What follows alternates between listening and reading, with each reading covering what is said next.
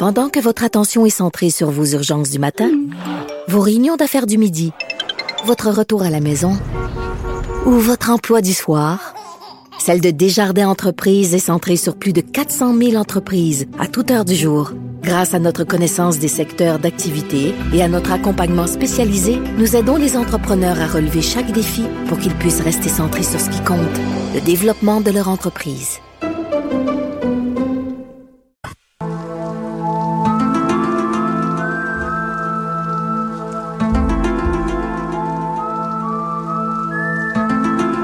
Les théories du complot avec Alexandre Moranville-Wallet et cette semaine, Justin Trudeau est un reptilien. Ça se pourrait, mais il faudrait lui faire passer le test. Tu te souviens, j'avais sorti tous les critères selon les principaux blogs de reptiliens, sensibles aux champs électromagnétiques, changement de couleur de paupières, euh, doit entre autres rester à la chaleur pour son sang-froid, ah bien oui, sûr. Ah oui, non, il n'y a pas de sang-froid. Ben, il n'y a, aucun sang-froid. Il a annulé son voyage à la. Barbade. Peut-être qu'il était pas, il est parti par là pour se, il, voulait partir là, se réchauffer, euh, se dorer la couenne, peut-être. Richard. On va parler, écoute, la théorie du complot peut-être la plus euh, la plus vieille, la plus connue, Atlantide. Ouais, théorie du complot. Puis là, écoute, euh, dernière fois qu'on a fait le soir de Turin, ça m'a donné l'envie de me lancer un peu dans ce qu'on appelle l'archéofiction, soit euh, ben, les recherches archéologiques, puis les sujets sur lesquels il y a beaucoup d'experts qui vont se pencher, qui vont chercher euh, plusieurs euh, preuves de quelque chose qui aurait existé il y a bien longtemps. Cette fois-ci, l'Atlantide. Et L'Atlantide, les premiers, les premiers écrits qui parlent justement d'un continent qui aurait été englouti, ça date de très longtemps. Ça date d'extrêmement longtemps, mais c'est probablement une des personnes les plus célèbres aussi de l'histoire qui amène le, le mythe de l'Atlantide. Le veut. C'est Platon. c'est C'est Platon. Platon. Platon. est la personne qui a amené, on se rappelle Platon qui a vécu en 428, 448, 358 avant Jésus-Christ, bien évidemment, euh, très vieux euh, personnage qui a fait toutes sortes de dialogues, entre autres, euh, euh, plusieurs écrits de philosophie qui perdurent jusqu'à aujourd'hui. Mais Platon est également l'inventeur, je mets des gros guillemets, de l'Atlantide. Euh, dans deux textes qu'il écrit, euh, c'est le Timée et le Critias, qui sont deux de ses ouvrages. J'en ai déjà vu un, je pense, là en partie, dans un de mes cours de philosophie au cégep. Par ailleurs, évidemment, là, des grands dialogues philosophiques entre plusieurs personnages, comme c'est souvent observé dans les écrits de Platon.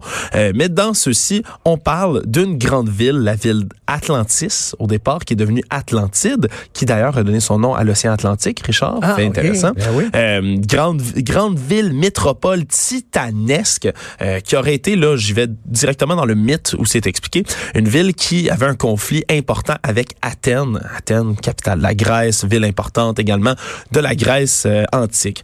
Bref, selon la légende que Platon expliquait, c'est une île mm, titanesque que Poséidon aurait donné, hein, le dieu des océans euh, de la mythologie grecque, aurait donné euh, à certains descendants, se serait accouplé avec une autochtone sur place pour donner dix- cinq lignées de jumeaux masculins qui se partageraient l'île entre eux, divisée en dix provinces. Une île titanesque, on dit, qui serait grande comme le Proche-Orient. C'est vraiment titanesque C'est selon... quasiment un continent. Presque. OK, mais ça, quand quand euh, Platon en parle, euh, il, il en parle sous forme de métaphore ou euh, c'est comme C'est là, c'est à prendre de faire au pied de la lettre ou quoi? Et c'est là que c'est extrêmement difficile à déterminer puis à trancher. Puis la plupart des experts s'entendent pas sur la chose en tant que telle. Parce que oui, on peut le voir comme un, évidemment, c'est un mythe philosophique. On peut aller le regarder. C'est une comparaison entre deux cités. On a déjà vu la cité qui était un texte philosophique bien important également dans la Grèce antique. Mais là, on compare Athènes, qui est la ville vouée à la justice, et Atlantis, qui est la ville vouée à la démesure. Parce que selon ce mythe-là, c'est une civilisation extrêmement avancée pour l'époque, qui avait pas rapport dans l'Antiquité, euh, qui construisait des navires incroyables, de l'architecture de fou, des systèmes d'irrigation, euh, de quoi s'éclairer, de quoi se chauffer. Bref, une civilisation ultra avancée, mais qui, dans le mythe, euh, euh, au fil des années, les descendants divins, si on veut, entre guillemets, de Poséidon, euh, se seraient dilués et les nouveaux dirigeants, pris d'une folie expansionniste, auraient tenté de conquérir, l'on dit, euh, des invasions de la Libye jusqu'à l'Égypte, puis même certains bouts de l'Europe méditerranéenne. Et là, il y a des chercheurs, j'imagine, avec des sous-marins, avec des bateaux, etc., qui ont tenté de voir, effectivement, est-ce qu'on sait à peu près c'est où Atlantide, puis ont tenté de, de voir, est-ce qu'ils ont vu des, je sais pas, des, des, des ruines euh, qui peuvent peut-être suggérer que ça a déjà existé? À des dizaines et des dizaines et des dizaines d'endroits différents. Ça fait longtemps qu'on cherche l'Atlantide parce qu'à la fin du mythe, euh, ce qui est important de comprendre, c'est qu'Athènes bat, si on veut, l'Atlantide. Zeus, le dieu du ciel et de la terre, décide, bon, c'en est assez, cette ville-là, euh, ils font trop n'importe quoi, ils conquérissent partout. Bang! Lance un cataclysme titanesque, un raz-de-marée qui engloutit l'île et qui se retrouverait sous les flots. C'est comme ça que se termine le mythe de Platon. Bon, on se demande à ce moment-là d'où viennent ces inspirations? Il y a beaucoup, beaucoup, beaucoup de personnes. Euh, dernièrement, je pense, après son reportage sur Titanic, je pense James Cameron s'est même penché là-dessus ah avec son, son sous-marin. Ben on sait qu'il y a une propension à explorer les fonds marins. Il s'est penché sur la théorie, mais ça date pas, comme tu le dis, d'hier. On voit toutes sortes là, de, de recherches qui ont commencé. Euh, il y a quand même un, un petit bout. En 1930, entre autres, il y a des d'importantes fouilles qui ont eu lieu auprès de l'archipel de Santorin, en Grèce. Je sais pas si tu mm-hmm. connais le ben Santorini, ben là-bas, qui est un archipel volcanique, bien évidemment, euh, mais dans l'eau, à, peu près à 10-15 mètres de ça profondeur. Au large de Santorin? Ça ferait partie presque de, de l'île de Santorin. Tu sais, on commençait, il y a un volcan euh, en plein milieu de cette île-là, euh, mais de 10 à 15 mètres, sous des dépôts volcaniques, on a trouvé des vestiges d'une ville qu'il y avait là, d'une cité, évidemment, qui a jamais les proportions décrites par Platon. C'est ça le problème, c'est que c'est jamais aussi grand, aussi gros, ça n'a jamais été détruit par un cataclysme aussi imposant que ce que le mythe commande.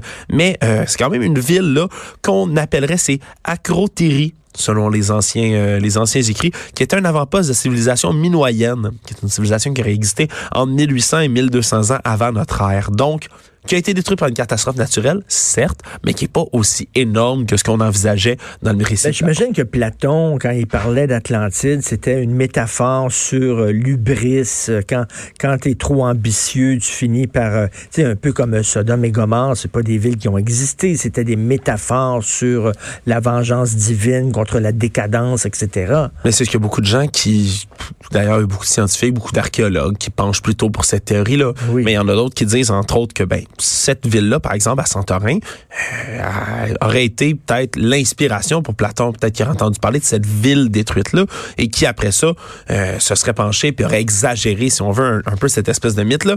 C'est pas le seul endroit, entre autres, auprès, euh, vers le détroit de Gibraltar. On aurait retrouvé des très, très vieilles traces d'une civilisation. À une époque, là, ça daterait d'une époque où la civilisation sédentaire existait même pas encore, ce qui alimenterait un peu cette espèce de mythe-là, si on veut, d'une civilisation plus avancée qui connaîtrait plus de choses, dont la science serait euh, fabuleuse pour l'époque. Mais euh, Bon, il n'y a pas d'écrit sur cette ville-là. Il y a certaines théories qui disent que à l'époque de Platon, il y aurait encore une tradition orale qui aurait perpétué le mythe de cet endroit-là, de cette euh, de cette île-là engloutie, puis que ça aurait inspiré Platon. Quoi qu'il en soit, on est incapable de trouver hors de tout doute, puis qu'on peut se trouver. Il y, a, il y, a eu récemment des recherches. Euh, c'est quoi la dernière grande euh, exploration, mettons, pour. Euh, ben, je sais qu'en 2009, il y, a eu, il y en a eu d'autres, là, des, des explorations, entre autres, comme je parlais, auprès du détroit de Gibraltar. Donc, c'est quand même assez récent. Mais moi, ce qui m'impressionne le plus, c'est que on accorde beaucoup de crédit à tout ça. En 2005, il y a eu une conférence internationale, la conférence de Milos, qui s'est tenue en Grèce, évidemment dans la ville du même nom, et qui avait pour but de trancher une fois pour toutes dans la communauté scientifique est-ce que Atlantide existe ou pas. Et à cette conférence-là, ils ont dressé 24 critères précis, tiré du récit de Platon, qui devrait orienter les recherches vers qu'est-ce qui pourrait être considéré comme l'Atlantide moderne. Puis là, il y en a, écoute, je vais pas tous les lire, mais c'est tout, c'est tout des, des, des, des, des, des, stades... Euh, avancé. Là, on parle entre autres, là, oh, ça serait, ça prend un port qui est à 7,5 km de la ville. Euh, c'est une ville qui a une population élevée, donc qui devrait avoir à peu près 1 million 200 000 habitants.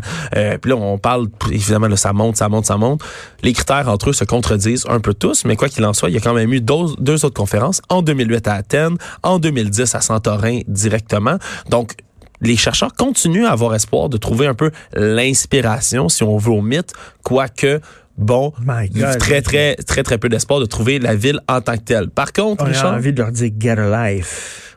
Il y en a d'autres à qui j'aurais plus le goût de dire get a life parce que là, ça, c'est le début de, de, de on parle de pseudo-archéologie, si on veut, d'archéofiction. Mais il y a des gens qui croient hors de tout doute que comme euh, Aquaman, hein, ce personnage fantastique de la, de, de la Justice League dans les bandes dessinées qui vit encore dans Atlantide sous l'eau, ben il y a des gens qui croient intimement qu'Atlantide est encore une ville qui existe de nos jours sous l'eau, qui continue à vivre en secret avec de la technologie euh, incomparable. Richard, ben oui, bien évidemment. Et après ça, quelle est l'autre théorie qui vient expliquer qu'il y avait une civilisation aussi puissante à cette époque-là, Richard? Les extraterrestres. Les extraterrestres en plein dans le. Bingo!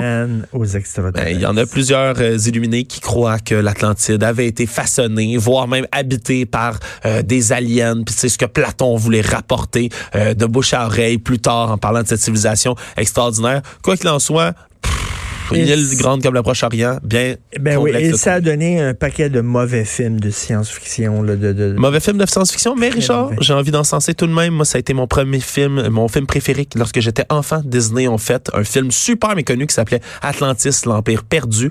Euh, Puis c'est c'est un de mes films préférés d'enfant. Je l'ai écouté jusqu'à briser le VHS. Tu tu des acteurs connus là-dedans? Ah non, mais c'est un film d'animation. C'est vraiment. Disney, un film d'animation incroyable, mais super méconnu, puis qui est aujourd'hui Ben oui. encore très bon, très inspirant. C'est vraiment bon comme film. Merci beaucoup, Alexandre Moranville, Wallet. Merci.